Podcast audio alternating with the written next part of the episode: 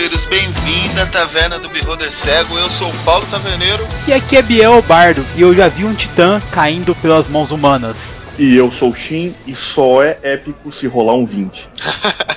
Puxe uma cadeira, compre uma bebida que estamos aqui para conversar sobre momentos épicos. Mas isso depois dos e-mails.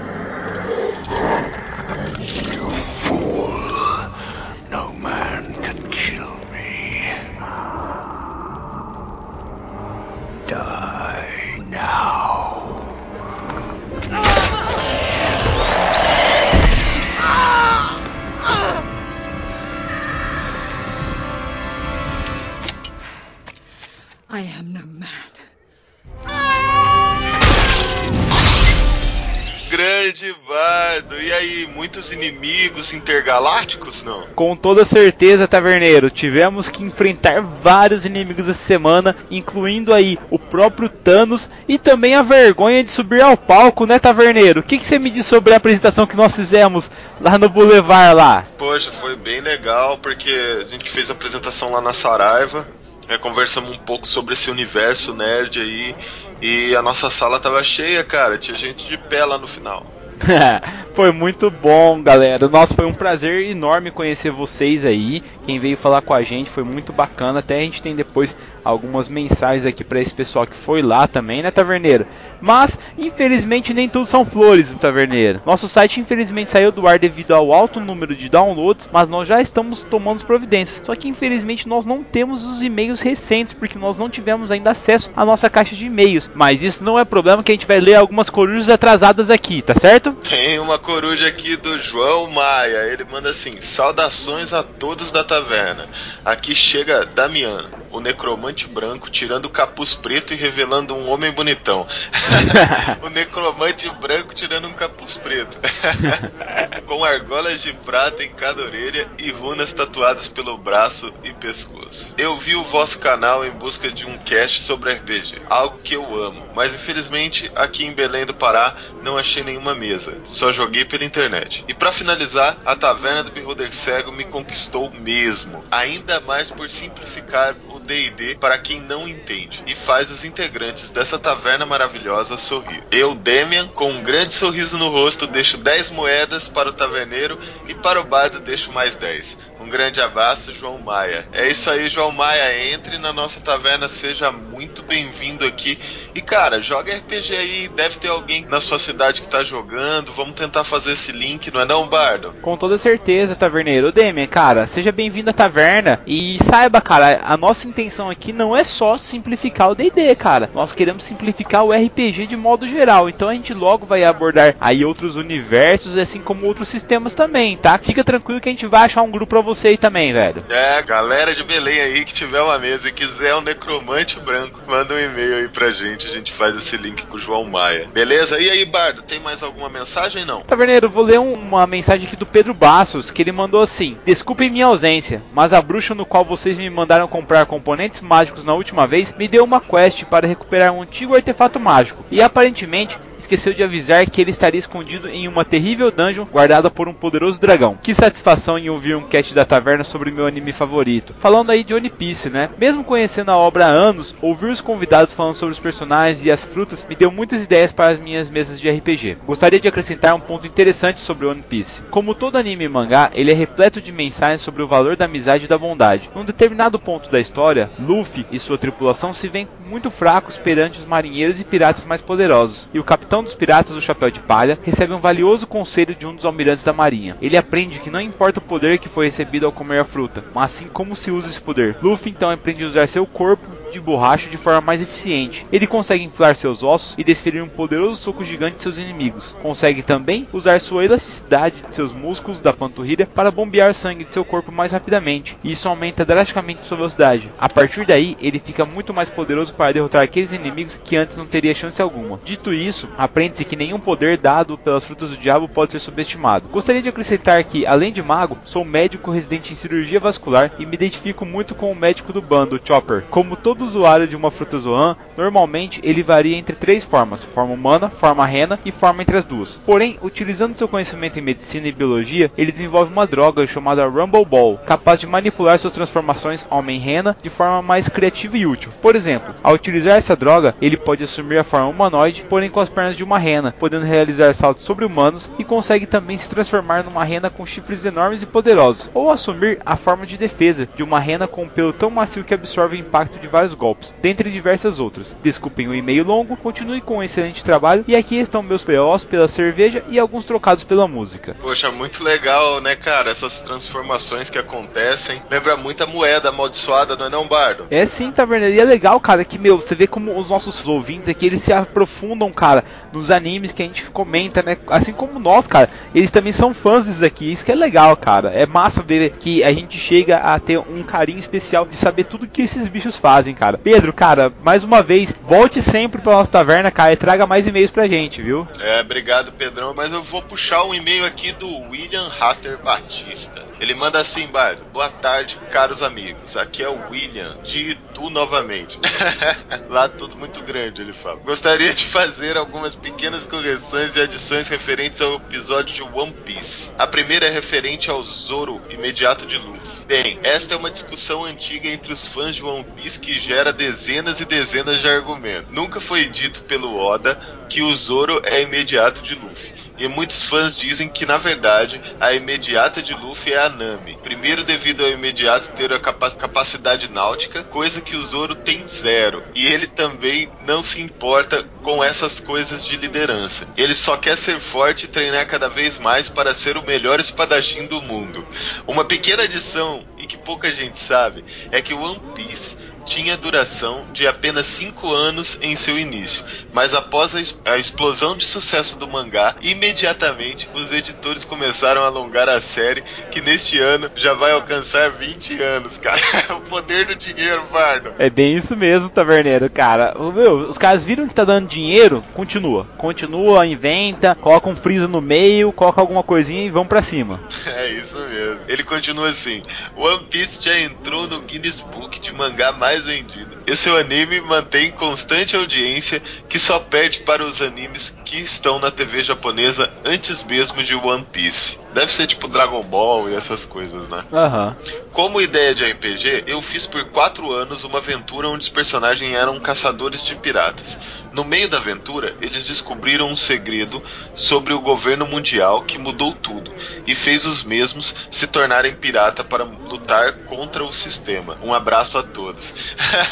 Caramba, William, é muito legal isso que você falou, porque tem muito a ver com o nosso cast de pirata, né, Bard? A gente deu exatamente essa, essa ideia para uma mesa de RPG. Taverneiro, essa ideia aí também deles descobrirem um segredo sobre o governo é muito legal, cara. A gente linkar com o nosso cast aí de sociedades secretas, porque os personagens podem descobrir um terrível segredo e colocar na balança, né? Se eles se juntam à sociedade secreta ou se eles começam a lutar contra, cara. Isso eu acho muito legal mesmo de você colocar numa mesa. É um choque aí muito grande para os personagens terem que tomar essa decisão. Ah, com certeza, Bardo. Mas você tem um recado aí que parece que veio do Instagram? Isso mesmo, galera. Queria falar para vocês que agora o Beholder Cego tem Instagram. Vocês têm que nos seguir lá de qualquer maneira, arroba o Beholder Cego, tá certo? E quem mandou foi a Dressa Porter, que encontrou com nós lá no evento e ela falou assim: Foi um prazer conhecer os rostos por trás da voz, por trás desse podcast maravilhoso que vocês fazem. Ainda alcanço vocês, hahaha. Falando desse universo incrível que é o RPG, dando ideias, dicas, incorporando realmente todo o universo nerd nesse outro universo. Parabéns pelo trabalho, merecem todos os POs. Dressa, foi um prazer te conhecer, um prazer enorme mesmo, e foi muito legal você falando lá na palestra também, você falando do Harry Potter. Saiba que a gente também é muito fã e vai ter mais casts de Harry Potter pela frente aí, e também mais adaptações para RPG. Fique tranquilo, tá certo? É, isso mesmo, Bardo. Queria agradecer não só a Dressa, mas a todo mundo que participou do evento, todo mundo que foi lá presenciar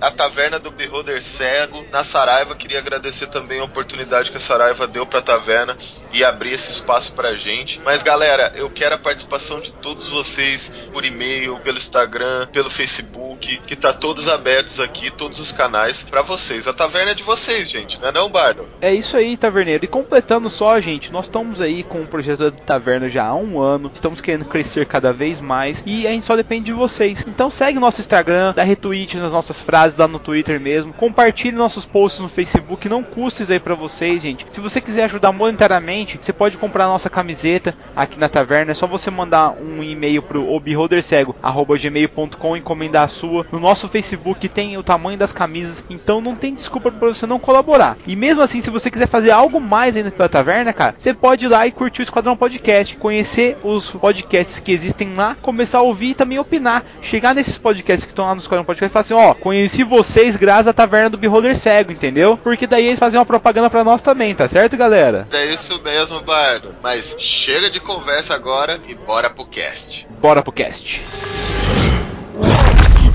Enough! You are all of you beneath me. I am a god, you dull creature, and I will not be bullied by that.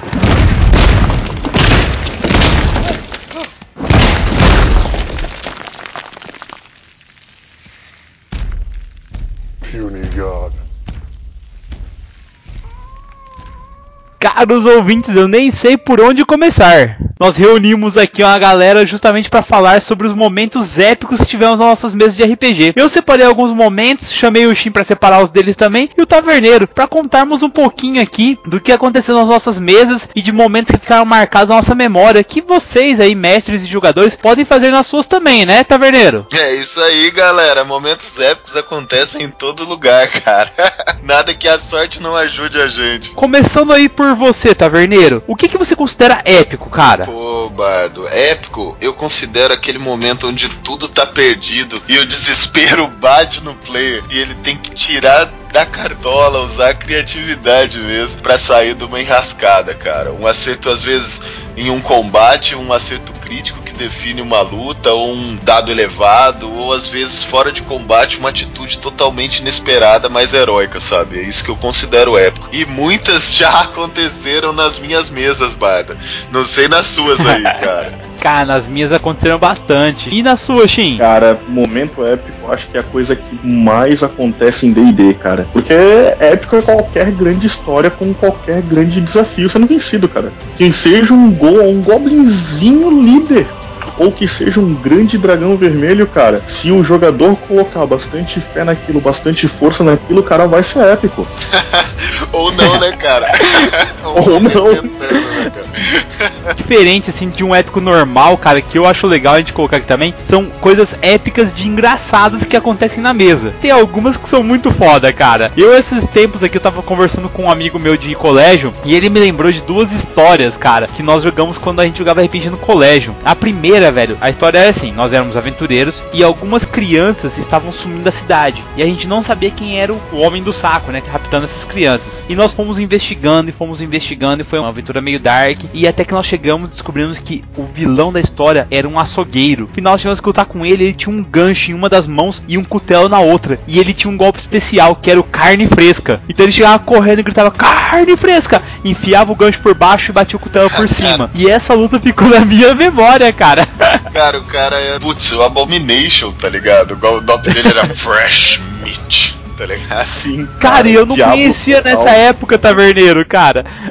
pra mim foi, nossa, muito foda isso. Eu fiquei de cara, eu falei, caralho, meu. E ainda ele lembrou essa semana assim no Facebook, eu falei, puta que eu pariu, esqueci de contar a história no Beholdercast, velho. Pô, mas como que acabou isso aí, cara? Cara, então, é, foi épico, bacana, porque o golpe era engraçado, mas o açougueiro matou todo mundo. era muito forte, velho, tinha que fazer. A gente é nível 1, galera, foi mal. Ai, cara, pô, mas. É, foi épico pra desgraça, né?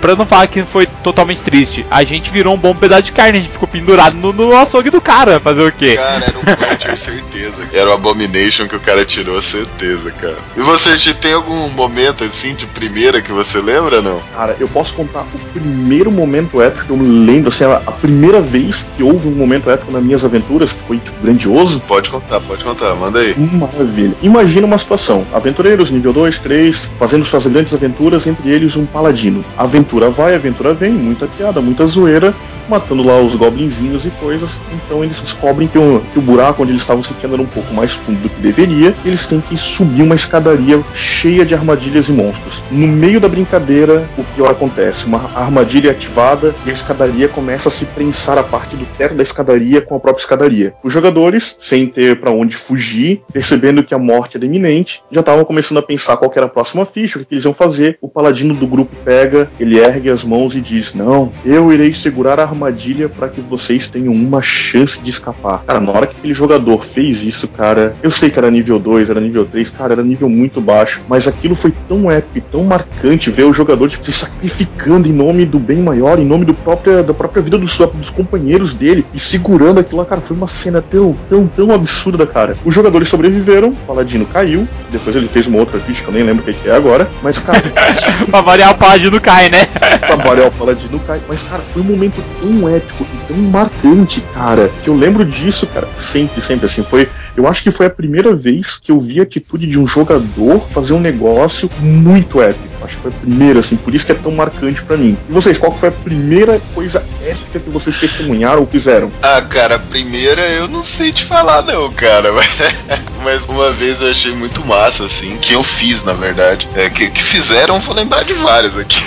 Mas que quando fica marcado pra gente é quando a gente faz, assim. Eu tinha um personagem que, na verdade, era uma. É um, um dos personagens que eu mais joguei, né? Eu até comentei no nosso cast aí, número 50. Quem não escutou, vai lá escutar, que é o Mondo, que era um Vanara druida. A gente tava correndo, se eu não me engano. A gente foi transportado por um mundo, por um outro mundo que não tinha magia, né? Tem duas cenas épicas com esse personagem que eu lembro muito. E essa é uma delas. E, e nesse mundo era muito complicado, porque a nossa magia tinha sumido, os itens mágicos nossos não funcionavam, sabe? As minhas magias de druida é, não tinham a mesma eficácia, sabe? Do que no mundo normal. E nem da nossa clériga, né? Se eu não me engano, tinha uma clériga, que era uma pixel. Era isso mesmo, Bardo? É, ela era tipo uma fada, né? Isso, exatamente. É, e ela era uma clériga, assim, era bem style. E a gente tava correndo de umas criaturas lá que eram muito fortes, eram uns gorilas enormes, assim, que tinham mais de dois braços, tinham, tinham uns que tinham do, quatro, tinham um que tinham seis,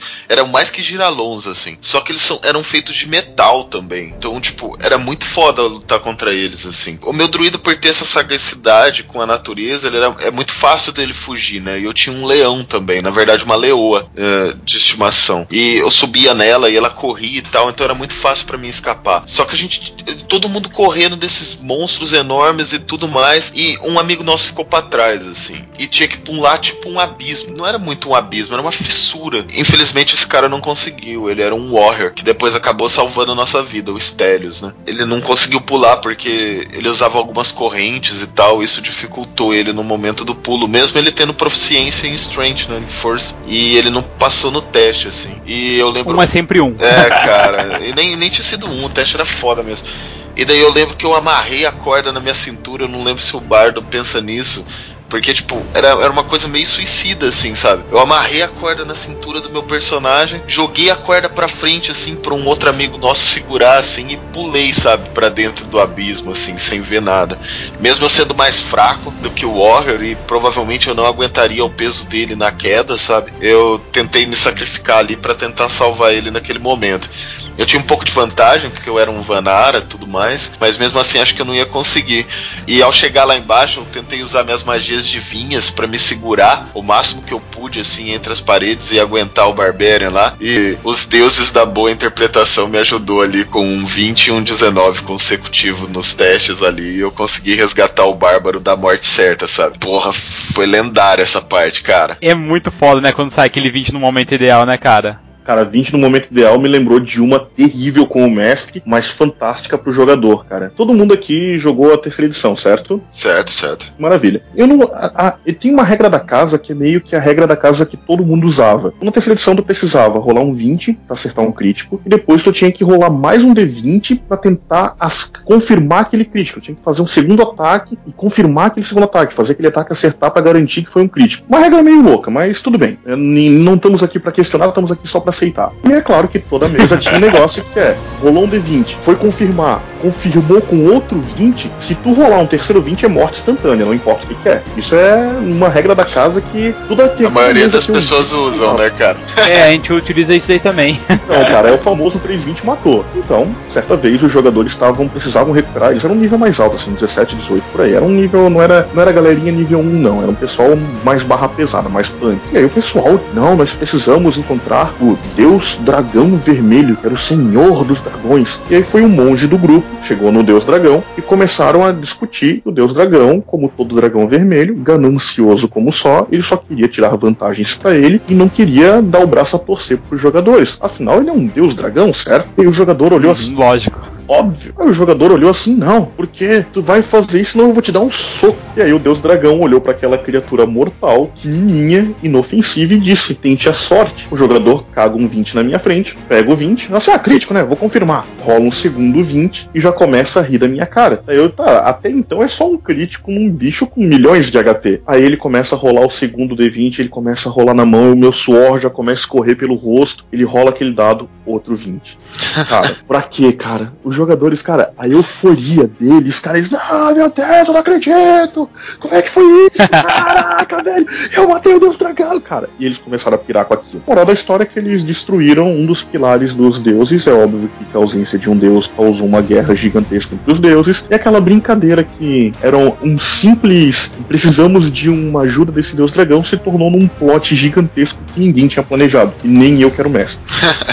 Mas os 20 são foda, cara. E como, e como que na hora você fez a, a descrição desse momento épico, né, cara? Porque eu Bom, descrevendo eu ali, eu descrevi como player, né? Mas lógico que o, o Bardo, que era o mestre dessa aventura do mundo aí, ele descreveu de uma outra maneira, né? E como você descreveu esse momento? Então, eu não descrevi. Eu olhei pro jogador e disse: descreva como você quiser. Eu não lembro os detalhes, ah, as minúcias, mas foi algo como: o jogador pegou assim, ah, tu quer que eu teste minha força? Então ele canalizou todo o que dele na palma da mão, ele fez aquela pose lá, Bruce Lee, sabe? De fazer aquele. Ele pega a palma da mão dele e coloca pra frente a um palmo de distância do dragão, e aí o dragão sente o impacto e o corpo do dragão começa a falecer, ele começa a se definhar à distância. Ele ficou a um palmo de distância do, do golpe e ele começa a definhar e cair, e a essência do dragão vai se desfazendo enquanto ele caía. Essa foi a descrição que o jogador deu. Pô, legal, legal. Isso, esse é um negócio até interessante. Eu não sei como é que. eh, Um, um dos jogadores trouxe essa- ideia e eu a- adotei ela para todas as minhas mesas. Que é se o jogador mata alguma criatura, ele escreve como efeito a morte. Independente de como seja. Às vezes nem é uma morte mesmo, às vezes é só um. Ah, eu nocauteio ele pra ele ficar caído no chão. Isso é um negócio que vocês, quando forem narrar, pensem nisso. Dá, dá, dá pro jogador, assim, ó, chegou a zero de vida. O que, que tu vai fazer com o bicho? Qual é a tua descrição para deixar o bicho a zero de vida? Cara, isso é fantástico, cara. Os jogadores às vezes trazem umas ideias muito boas, cara. Muito boas. Essa do É, dragão foi apenas um exemplo das, das ideias. É, quando a gente tá na mesa lá, pelo menos eu e o Bardo, assim, é. Quando o- a gente tem total uma liberdade, né, Bardo? De quando não curtir o que o mestre falar, assim, a gente intrometer na narração. Altas vezes você fala, pô, não, mas meu personagem nunca faria isso, tá ligado? Ou, ou não, Aham. o personagem faria diferente e tudo mais. Eu acho, acho que é mó da hora, assim, a gente fazer esses. essas. Deixar essa liberdade também do player poder ajudar, porra. Na verdade, o personagem é dele também, né, cara? Ele tá ali participando da história, tá tudo junto. É um colaborativo. E também, cara, tem que ver que às vezes, né, o player quer descrever de uma outra maneira. Nem sempre cortar a cabeça é legal, cara. O cara pode rachar o maluco da virilha até o pescoço, sabe, num golpe. Seria muito mais massa que só se decapitar o cara, sabe, em alguns momentos. Eu tenho um, um acontecimento numa mesa minha há muito tempo atrás. O taverneiro tava jogando com um player, só que ele tava um pouco distante. E não era porque eu deixei de castigo, não. Era por algum outro motivo. Não lembro se ele tava viajando, o que que tava acontecendo. Aí sobravam o Koga, que tava jogando com o Julian, que era um mago morto-vivo. O Morféticos, que era um monge, que era o Spig que jogava. E a Maiazinha, que era uma mestre bêbada, que, que era a Pri que jogava com ela. Em certo momento, nós estávamos no mundo de Arton. E um dos titãs veio em direção à cidade de Malpetrim. E era legal que eh, eles tinham uma taverna na cidade. Que o nome da taverna era Poderoso Agouro. Que eles acabaram herdando de um taverneiro corrupto que acabou dando golpe neles, fugiu com a grana deles e deixou a taverna falida pra eles cuidarem. E foi massa que nesse dia aí o Titã tava vindo em direção à cidade, ia destruir a cidade inteira e eles estavam responsáveis ali por tentar segurar aquele titã. Então eles poderiam fugir simplesmente ou enfrentar. E essa foi minha frase de abertura, porque nesse dia o Morféticos, Júlia e a Maiazinha juntos derrotaram o titã. Mas foi um, foi um estilo muito Kratos, sabe? Porque eles foram pulando com a habilidade do monge 3.5, saltando pela perna do titã enquanto o titã tentava bater neles. Aí até que eles chegaram no braço do titã, correram pelo braço, chegaram no queixo do titã e deram tipo uma voadora, estilo o Sonic Bull do Guile do Street Fighter, e bateu no queixo do gigante. O outro veio correndo, deu um bicudo no gigante. Enquanto o titã tava caindo, os dois se uniram, pularam no alto, deram as mãos e desceram numa voadora no peito do titã, derrubando ele no chão. E foi muito massa porque eles acabaram a luta totalmente quebrados. A queda foi muito alta, o dano que eles receberam foi um dano maciço, tava todo mundo fudido. Só que nesse momento eles salvaram a cidade. E nesse dia à noite que eles estavam recuperando o fôlego na taverna, eles tinham que trabalhar na taverna porque não tinha mais ninguém. Eles estavam servindo os convidados e de repente começou a chegar uma gente estranha. Eu fiz que como os 20 deuses de Arton estavam entrando naquela taverna naquela noite para agradecer o empenho deles. E foi muito massa ver isso com os jogadores acontecendo, os jogadores sem saber o que fazer, sabe? Quando Tenebra, a deusa da noite, chegou lá e agradeceu eles, ao mesmo tempo que Azager, que é o deus da luz, lá do sol, Tauron, entre os outros deuses, Calmir e tal. Meu, foi muito foda, foi épico esse momento que todo mundo ali se realizou, sabe? Tipo, eles estavam numa taverna servindo os deuses. E isso foi, nossa, épico pra mim, cara. Caraca, impressionante, cara. É, essa aventura, se eu não me engano, eu era um personagem que foi muito engraçado. Foi um personagem que também é engraçado a gente juntar tudo isso. Que ele foi um personagem que eu acho que ele é considerado épico por todo mundo, assim, porque eu, eu fiquei ausente, Biel, nessa mesa, porque eu era o gnomo e tava construindo a máquina dos desejos, velho. É verdade, cara. Nossa, você quer que eu fale? Gnomo ou você quer que eu falo? Não, eu falo, pô. Eu tinha o pai. O pai era um artífice. O pai era um artífice, era um gnomo artífice que cuidava de um orfanato, tá ligado? E por isso que o nome dele é pai. Como o pessoal conhece aí a 3.5, o artífice ele consegue copiar qualquer magia em artefato, mas leva tempo e em dinheiro, tá ligado? Leva tempo de construção e dinheiro. Eu acabei realizando um combo lá na 3.5 e é por isso que esse personagem ficou lendário. E depois eu até, até passei ele pro mestre, né, Barda? Aham. Que- É, porque não tinha nem como na taverneira. Vamos combinar, cara. O Shin, pra você ter ideia, ele fez um óculos de visão noturna pra todo mundo do grupo. Aí ele foi escalonando o poder. No final ele tava fazendo uma máquina de desejo pro grupo, cara. Tava muito foda. Apelão, apelão. E daí, tipo, ele ficou um tempo, porque assim, na verdade mesmo, eu tava testando esse personagem, né? Porque mestre tem mania de testar personagem. E ele tá, eu tava testando pra ver como que funcionava e qual era o limite do poder dele. E a gente acabou descobrindo que ele não tinha limite, né, Bart?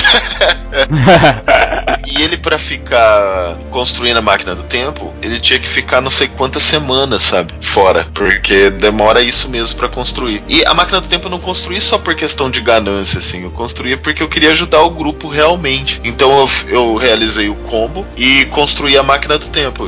A máquina dos desejos, desculpa, tô falando máquina do tempo, é a máquina dos desejos. E pra eu construir eu tinha que ficar uma semana, duas semanas, eu não lembro o tempo certo, mas em play, sabe? Longe das mesas. Mas os jogadores não podiam ficar tanto tempo longe das aventuras, tá ligado?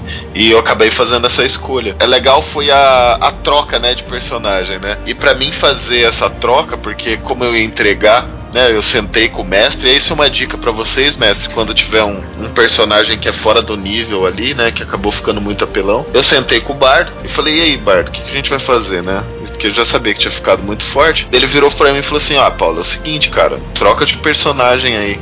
Cria um plot, troca de personagem e vamos ver o que dá aí, cara. A gente, eu te deixo se ficar no mesmo nível, né, que você tá hoje, e a gente só troca o personagem mesmo. Eu falei, beleza. Algum tempo atrás nessa história, um personagem meu tinha morrido, que era um paladino, tanto conhecido aí nos casts como Corlash. o, o Matador de Dragões. O Corlash Matador de Dragões. Um dos desejos da máquina de desejo que eu fiz pra encaixar essa personagem era que o Corlash voltasse à vida, né? E daí foi que ele voltou à vida, o Paladino voltou à mesa, né? Então foi bem legal o desfecho desse personagem. Mas conta um pouquinho aí, Bardo, como é que foi esse personagem na mesa depois, porque eu achei bem legal o que você fez com ele. Cara, o Corlash ou o pai, você quer que eu falo primeiro?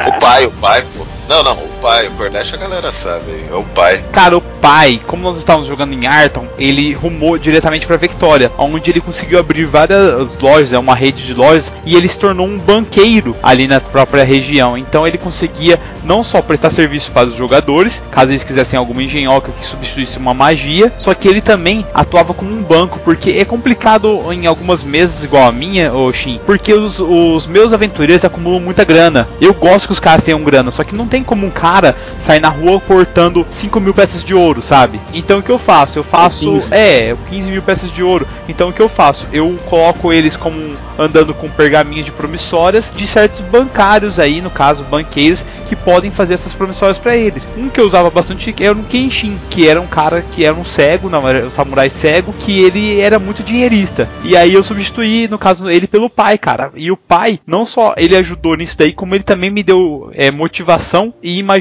para um vilão que eu utilizei num livro. Só que enquanto o pai era sempre bondoso, esse vilão não, esse vilão é desvirtuado totalmente, tá ligado? Só que ele usava tecnologia pra ferrar os jogadores, sabe? Pra ferrar o mundo que ele tava. Cara, que malvado, cara. Cara, e é muito massa. Não, sabe que você quer saber o que é malvado? É eu pegar esse protótipo do pai, ou seja, esse pai denegrido, corrupto aí, né? No caso, e colocar ele contra o Mondo, que é um dos personagens prediletos do Taverneiro. Resultado, no final do meu livro tem um embate entre os dois personagens, cara. E é muito foda, porque é tecnologia contra a força animal, força da natureza, sabe? E isso ficou épico no livro, cara. Foi uma das paradas que eu fiz, assim, que, sério, eu passei pro Paulo, o Paulo falou assim: Biel, aprovei, cara. Pode fazer que ficou massa pra caralho. E, meu, ter a aprovação do player pra mim, que jogou com os dois personagens, é a melhor coisa que tem, cara. Nossa, não tem coisa melhor que isso. E o contraste da tecnologia com, com o meio natural, cara, que fantástico, Bardo. Fantástico. E a segunda e o segundo momento épico que envolve esses dois personagens é exatamente essa luta final aí, né, cara? Que eu não sei nem se eu conto. Conto? Não, não dá spoiler não, cara. Pelo amor de Deus, eu preciso vender meu livro, cara. então a galera lê no livro aí, mas é que vai sair logo logo, graças a Deus, né? Estamos até em contato agora com o editor aí, né, Bart? Se Deus quiser. É, se tudo é certo, né? O combate final é um dos momentos épicos também, que eu lembro porque foi uma sacada do mundo muito fodida, assim, que eu considero épico pra caramba, assim, no contexto de personagem. Mas eu queria falar de um outro momento que também já foi comentado nos casts aqui, mas sempre é bom anunciar, que foi a morte de Stelios, né, Bardo? Nossa, cara, outro momento foda, né, meu? Foi um momento foda cara... que se a galera não escutou aí, é, é legal falar, Stelios era esse bárbaro das correntes aí que eu tô que eu comentei para vocês e a gente tinha que fechar um portal. Na verdade, a gente ia ficar preso no mundo, sabe? E a gente não ia ter como sair assim. Na verdade, o, o bardo que tá escutando aí a gente, ele é um grande Lázaro quando ele quer ferrar os personagens. O Taverneiro quer falar, mas eu sou um grandíssimo filho da puta. Como se, se, se, falaram de mim hoje lá na apresentação, galera. Os caras meteram a boca em mim. Foi isso aí que eu vi. Não, cara, foi, é isso mesmo. E aí o que, que acontece? Ele, ele fazer de tudo para ferrar a gente, assim, e, e, a mesa do bar é assim, né, cara? Que eu já falei, se é, se é um personagem level 20, tá ligado? Você apanha do cocheiro da cidade, tá ligado? Tipo, o cara te arrebenta na porrada.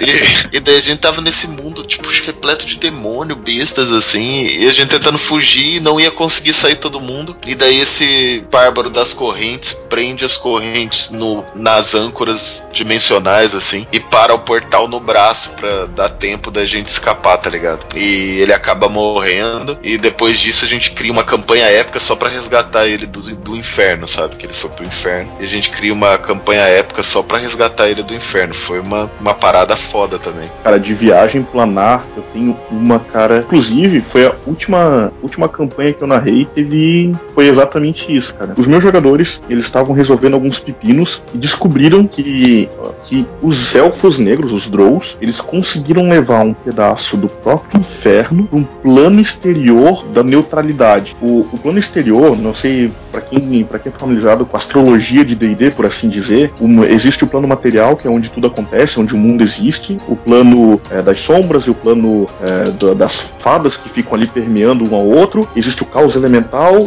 e longe do caos elemental existem os planos exteriores, entre eles mecanos, o plano da ordem, o plano onde tudo é certo, o plano onde tudo é, acontece de maneira ordenada. E os Drows levaram um pedaço do inferno para lá e estavam corrompendo Mecanos. Os jogadores foram para Mecanos, encontraram onde estavam os Drows, num mundo onde é tudo feito de engrenagens, e decidiram que iriam acabar com os Drows ali. E cara, eles tiveram uma batalha épica. Uma feiticeira Drow que ela usava a espada e ela ficava é, defletindo golpes. Era, sabe o famoso swashbuckler, o, o, o, o, o capa-espada? Ela era o perfeito capa-espada e ficava puxando a espada deles e eles tiveram uma briga monumental com ela.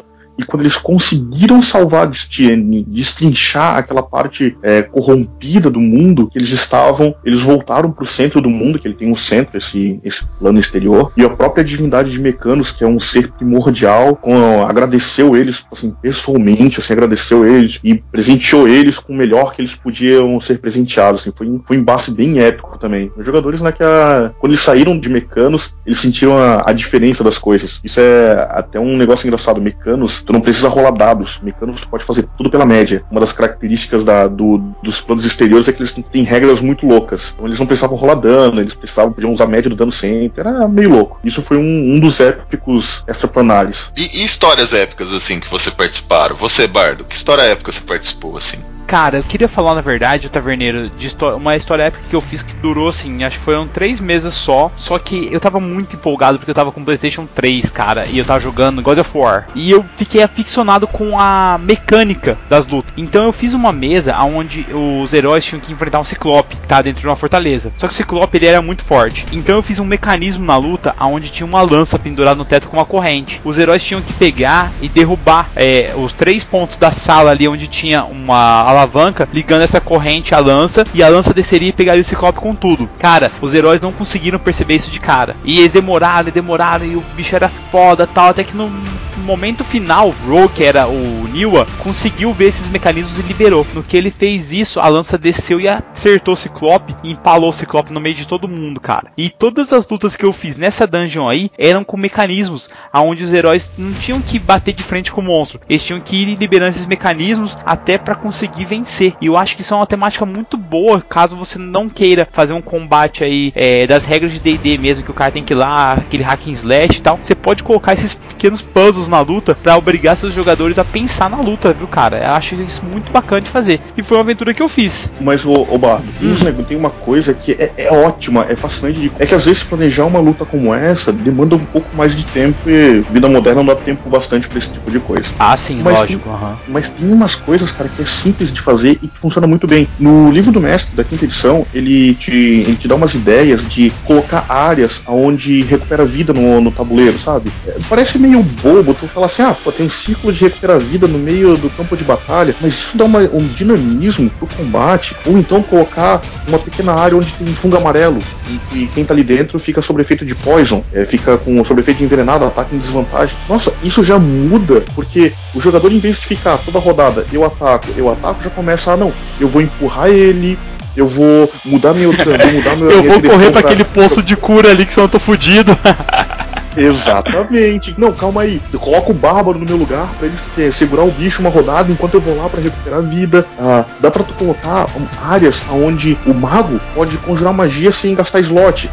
Nossa, o mago vai querer ficar naquele ponto pra sempre, entende? Só que aquilo é só naquela sala. É um, um detalhezinho que tu coloca na sala, da qual tu não precisa preparar nenhum mecanismo muito grandioso no- às vezes tu não tem o tempo pra fazer cada sala um mecanismo desse. Então é detalhezinho e que faz uma diferença, cara, durante o jogo, não tem ideia. É, cara, só a questão de posicionamento, tá ligado? Que, que dá vantagem e desvantagem, eu acho que já faz serviço, sabe? O foda é você fazer um, um tabuleiro onde tem o boss e tudo é liso, sabe? É legal você colocar pedras, pilares, sabe? Essas coisas que fazem lugar mais alto, lugar mais baixo, que fazem você ficar de costa pros inimigos ou de frente. Então isso já causa bastante impacto na mecânica do 5.0, sabe? É, na verdade, obstáculos, cara, você acaba complicando a vida do jogador e acaba fazendo ele pensar mais na luta aí do que simplesmente partir pra cima do adversário e tentar rachar a cabeça dele com a espada ou com o machado, né? É, exatamente, cara. às vezes até um pouquinho de verticalidade já muda completamente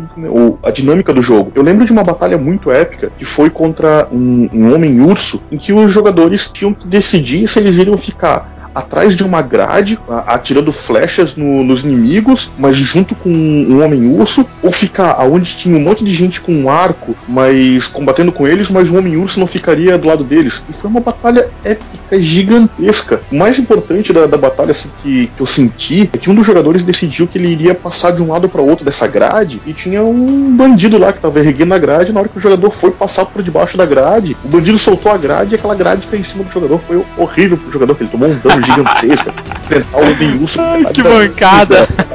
Cara, mas foi terrível. Aí, em uma rodada, caiu dois jogadores. Aí o, o, o ladino do grupo, ele, meu Deus, quem que eu revivo? Quem reviveu um? O Homem-Urso foi lá, abriu o outro cara que tava caído no chão, comeu o coração dele, recuperou a vida. Cara, foi horrível pros jogadores, mas foi muito épico porque eles conseguiram vencer um desafio da qual eles não estavam preparados para aquilo. A verdade é que eles estavam na, merda, estavam ruim.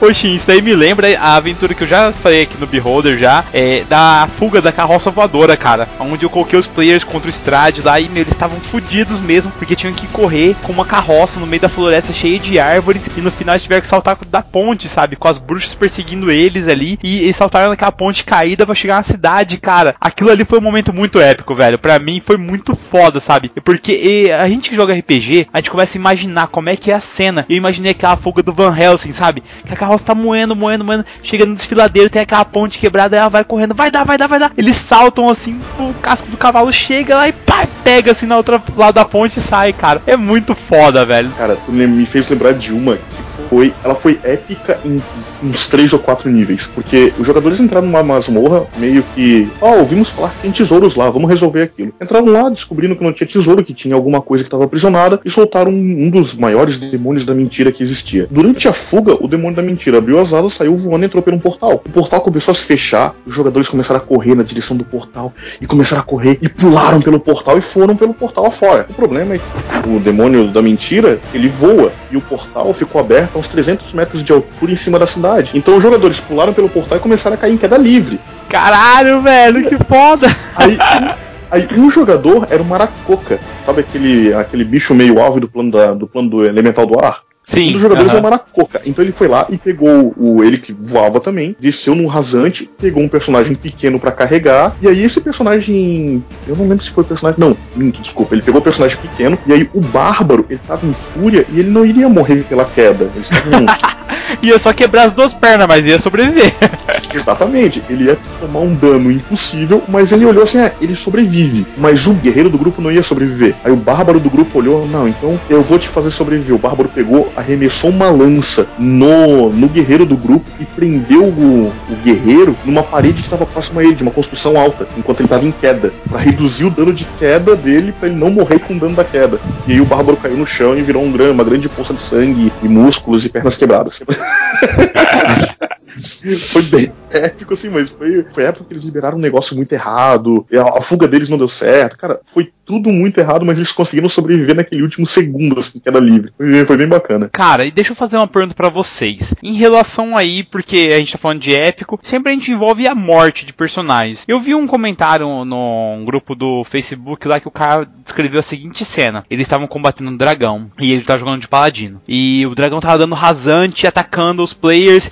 De repente, em um certo momento, o paladino dele foi correndo na direção do guerreiro que ia ser atacado pelo dragão. O guerreiro pegou o escudo, baixou o corpo assim que o paladino chegou, pulou em cima do escudo. Ele, o guerreiro deu uma impulsão com o escudo, o paladino saltou. Nisso o dragão atacou o guerreiro. O paladino caiu em cima do dragão e acabou desferindo um golpe e matou o dragão. Naquele momento. Só que quando ele viu, o dragão pegou e tinha matado o companheiro dele, o guerreiro que tinha dado apoio a ele. Naquele momento, ele pegou e se ajoelhou na frente do guerreiro e, chegou Bahamut, por favor, me ilumine. Não deixe esse nobre guerreiro aqui falecer agora, tal. Invocou o poder dos deuses e Bahamut trouxe de volta o personagem. Na opinião de vocês, eu sei que o taverneiro não utiliza muito magia e é muito complicado a magia da ressurreição. Vocês deixariam o guerreiro ressuscitar ou não, cara? Porque foi um épico, meu. Vamos combinar. O cara vai lá dar um apoio, mata um dragão. Porra, vocês acham que o cara merecia ressuscitar ou não? Merecia, merecia fácil.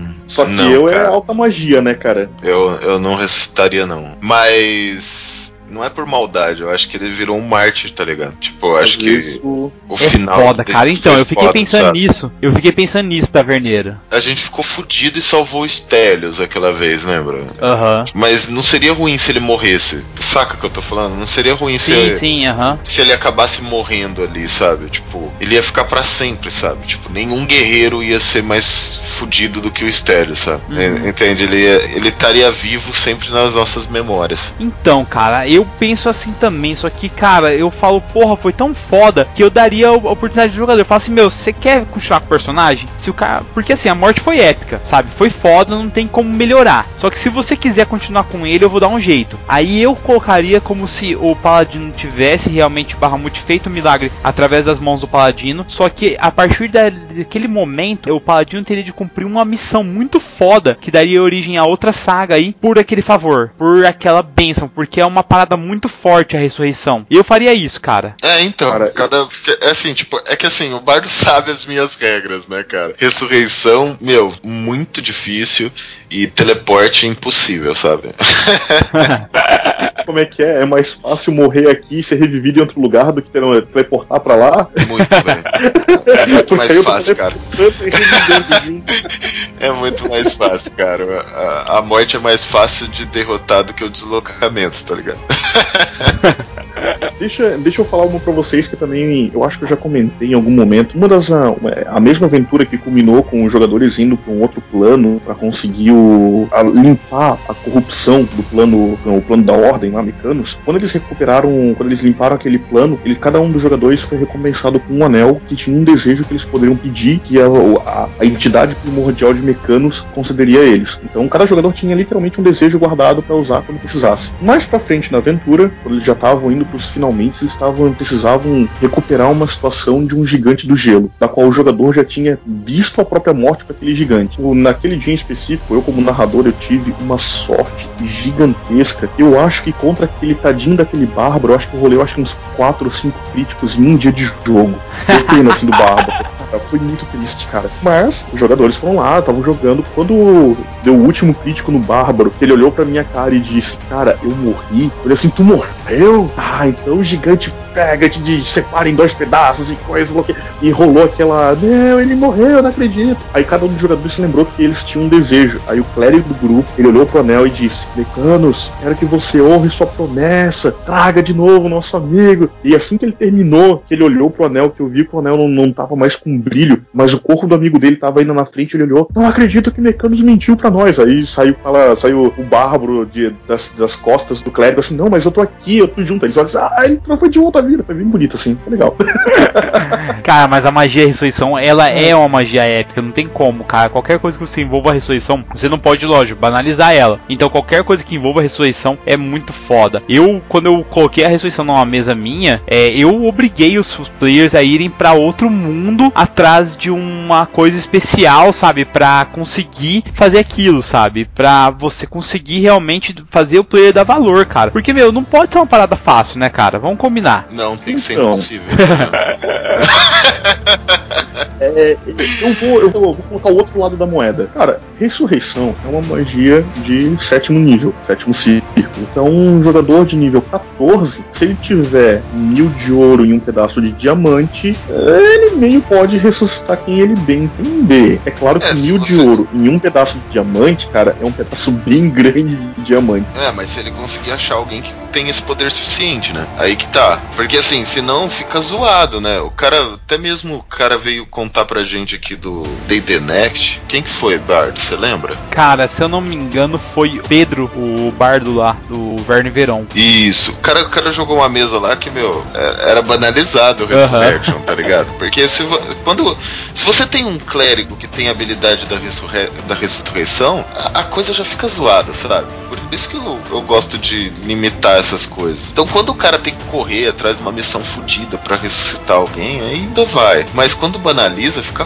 foda, cara. Sei lá, na minha opinião. Mas bem, vou criar um outro, um outro contraponto agora. Na minha última na mesa que eu tô narrando, um dos jogadores perdeu o coração e morreu. O Homem-Urso foi lá, abriu ele, pegou o coração e matou ele. Eles foram tentar ir na cidade, é, uma, é a maior metrópole que tem no continente, e eles estavam querendo encontrar um cara que pudesse fazer, trazer ele de volta. Eles tinham as seguintes opções: ou trazer de volta a vida por um encanto é, desses de Revify, assim, que traz de volta a vida, iria custar algumas mil moedas e mais uma quest que eles tinham que fazer, ou reencarnar, que iria também custar algumas centenas de moedas, iria complicar eles. O reencarnar, o que vocês acham que é apelão? Porque o reencarnar ele troca a raça do jogador, ele pode trocar a raça do jogador. Vocês acham isso apelão? Cara, eu acho que tem que Qualquer colocar no dado, velho. personagem à vida, eu acho. Eu acho que tem que ser no dado, velho. O Bardo já fez isso comigo. Você já fez isso comigo, filho da Ô, o puta. Taverneiro voltou num castor, olha só que legal.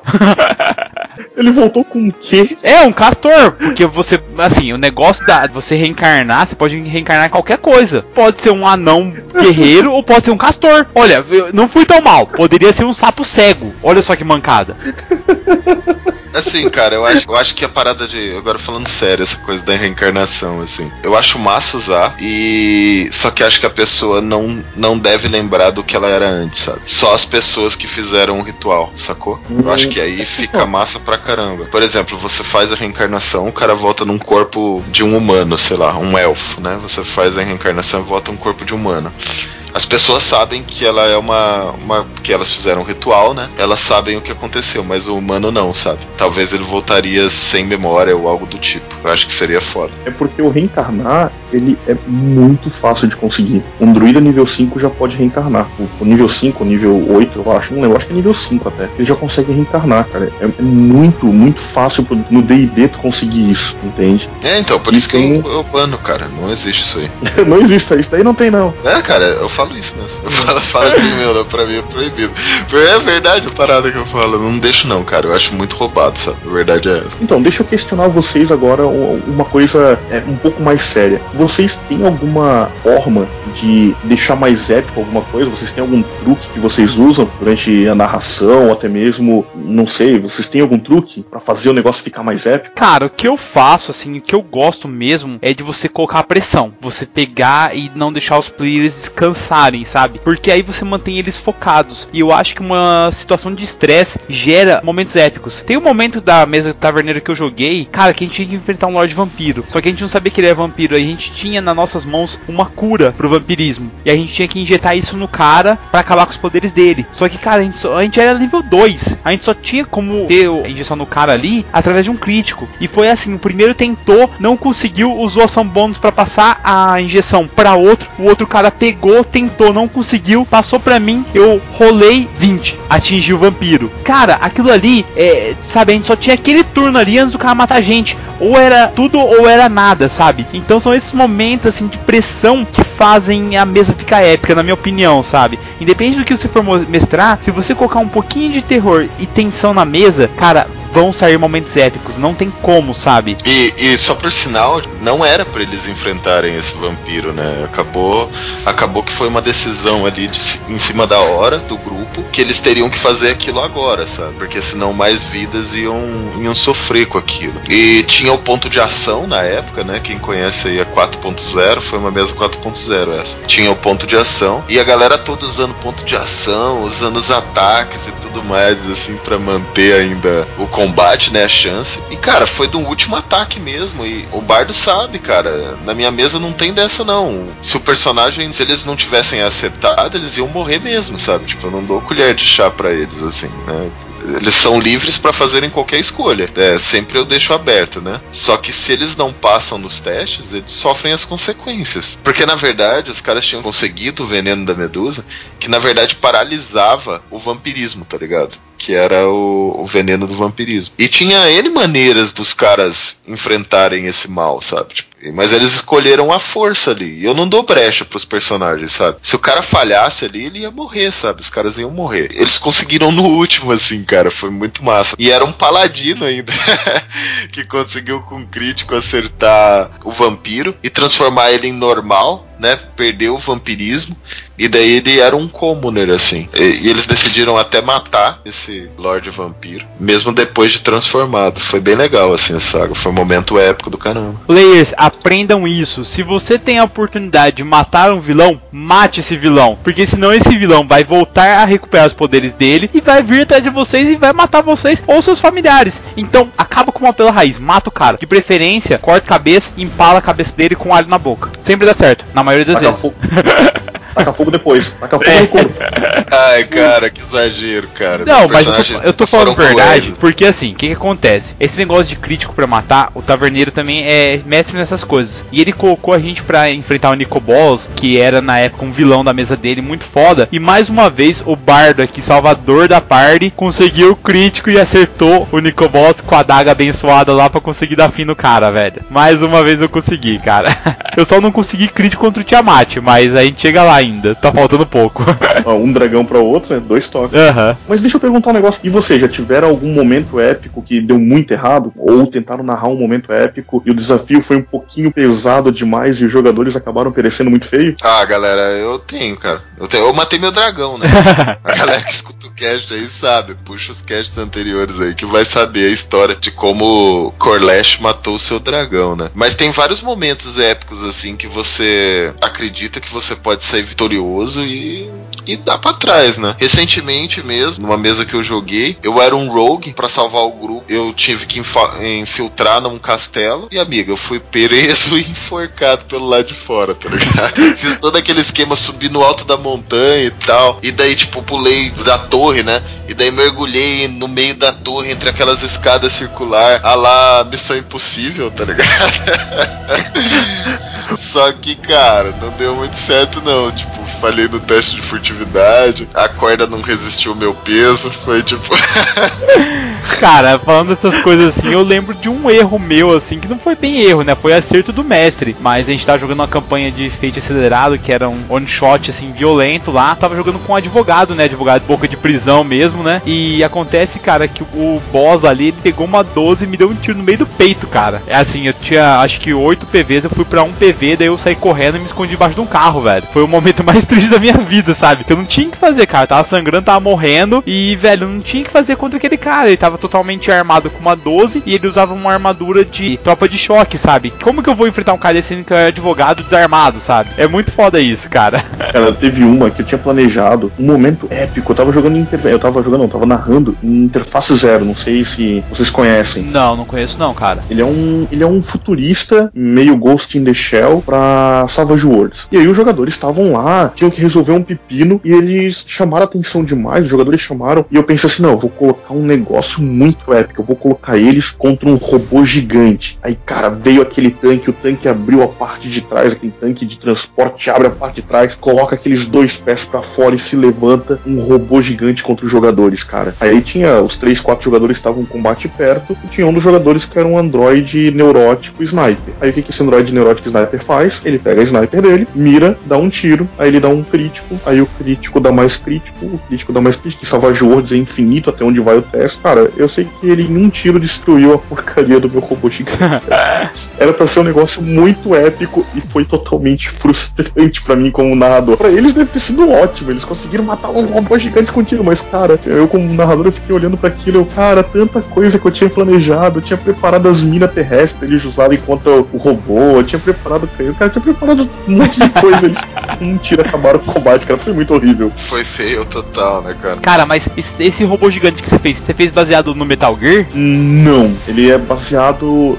Já ouviu falar o ter o Hulk, Hulk Smasher, do Homem de Ferro. Não, cara, não conheço. Eu. Armadura. Pô, como que você não conhece o Hulk Smasher, pô? Não, não conheço, cara. Cara, ele tá no Vingadores, se não me engano. Sabe a armadura que o Homem de Ferro usa contra o Hulk? Ah, tá. Você tá falando da Hulkbuster. Isso, Hulk Buster, obrigado, cara. Ah, Só que tá, eu não, beleza. É que eu- essa Hulk Smash eu nunca ouvi. É, Não, eu, eu falei Mas então, errado. eu achei que era o o Metal Gear mesmo, sabe? Que é um bicho enorme de metal gigantesco, sabe? Que tem míssil e tudo mais. Eu nunca mestrei uma aventura, cara, que eu colocaria um Metal Gear ali junto contra os players. Mas deve ser uma parada legal. Tanto que eu tô maluco pra jogar uma aventura futurista, estilo Ghost in the Shell, que vai ficar aí pra logo logo colocar uma parada assim, cara. Que eu tô muito aguado mesmo pra mestrar um Cyberpunk ou mesmo um DD futurista, sabe? Inclusive, eu tentei narrar D&D futurista, cara, foi um fracasso tremendo, assim, D&D não é preparado pra combate social, cara, ele não, não, não, não dá boa, cara. Eu te recomendo lá, bastante. cara. Ah, é? Eu discordo. É sério, que- cara. eu é acho que, que- dá, pra, dá pra adaptar. Eu acho que dá pra fazer umas coisas bem legais. É que nesse caso eu acho que vale mais a pena ir pra um outro sistema que é preparado pra isso, tipo um Fate, um Savage Worlds, ou até mesmo o GURPS é mais preparado pra isso do que do que D&D, entende? Eu, faz, eu sinto que tem falta disso, tem que criar muita coisa do zero. Eu, por isso que eu vou para pro outro lado. Eu pego não, então vamos pra cá, então vamos pra cá bem doido. Entendi, entendi. Inclusive, Cara, é uma parada que eu quero tentar, velho. Vamos ver como é que vai ser. Inclusive, essa aventura que eu narrei de Savage Worlds Interface Zero, um dos grandes momentos épicos foram quando eles, eh, eles tentaram fazer um, um atentado. Na verdade, não um atentado, eles tinham que resolver um pepino e foi feito, cara. O divertido do, do Interface Zero é que existe muito mais tempo no preparo do que na execução do plano. Então, tem que coletar informações, descobrir a planta baixa do lugar, saber quem que vai levar o quê, quem que vai carregar, saber qual que é a empresa que vai fazer o transporte.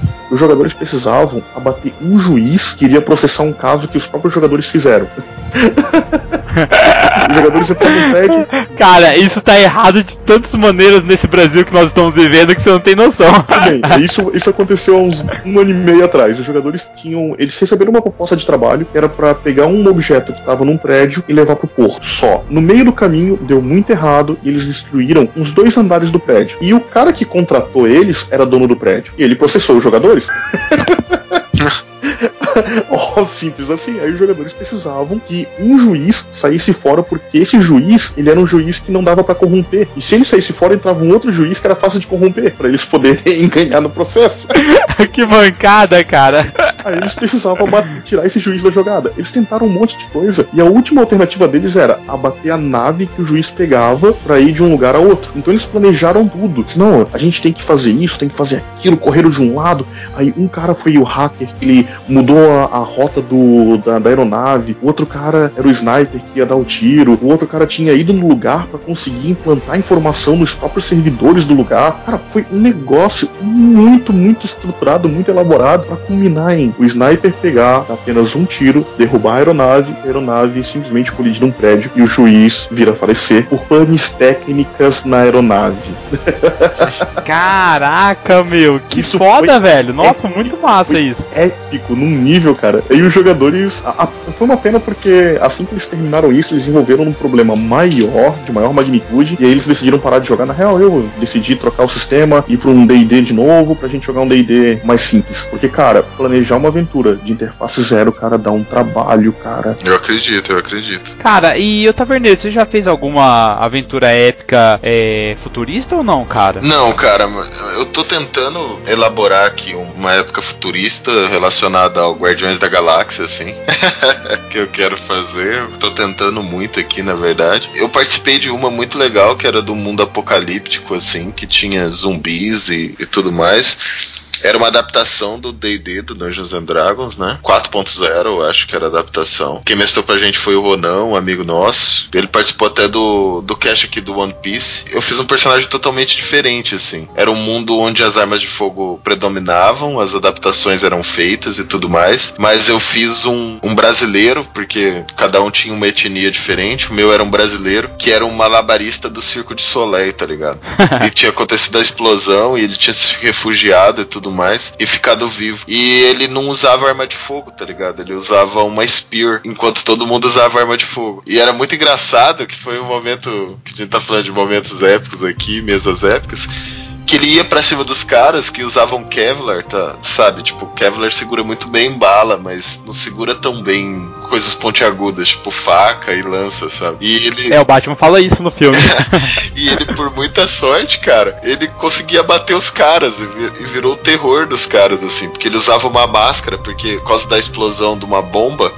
Ele tinha deformado metade do rosto. E como ele fazia parte do Circo de Soleil, ele pegou uma daquelas meia máscaras utilizadas e utilizava diariamente, assim, pra tampar a deformidade do rosto. Ele virou, tipo, quase um demônio, assim, da época, porque eles não usavam arma de fogo e tudo mais. Pô, ficou muito massa. Pô, e pra fechar aí, galera, um personagem épico que vocês já fizeram? Cara, um personagem épico, cara. É que, do meu ponto de vista, é meio difícil porque eu sou um, geralmente o narrador. Você então- mais, né? É, Pode mas- falar um vilão que você criou, um antagonista, um NPC, cara. Não, eu vou te falar então de um jogador que teve um personagem que ele virou uma, uma referência pra mim e é o meu NPC número 2, assim. Ele só não é o NPC número 1, um, cara, porque se eu falar que é o número 1, um, o ego dele vai ficar muito grande.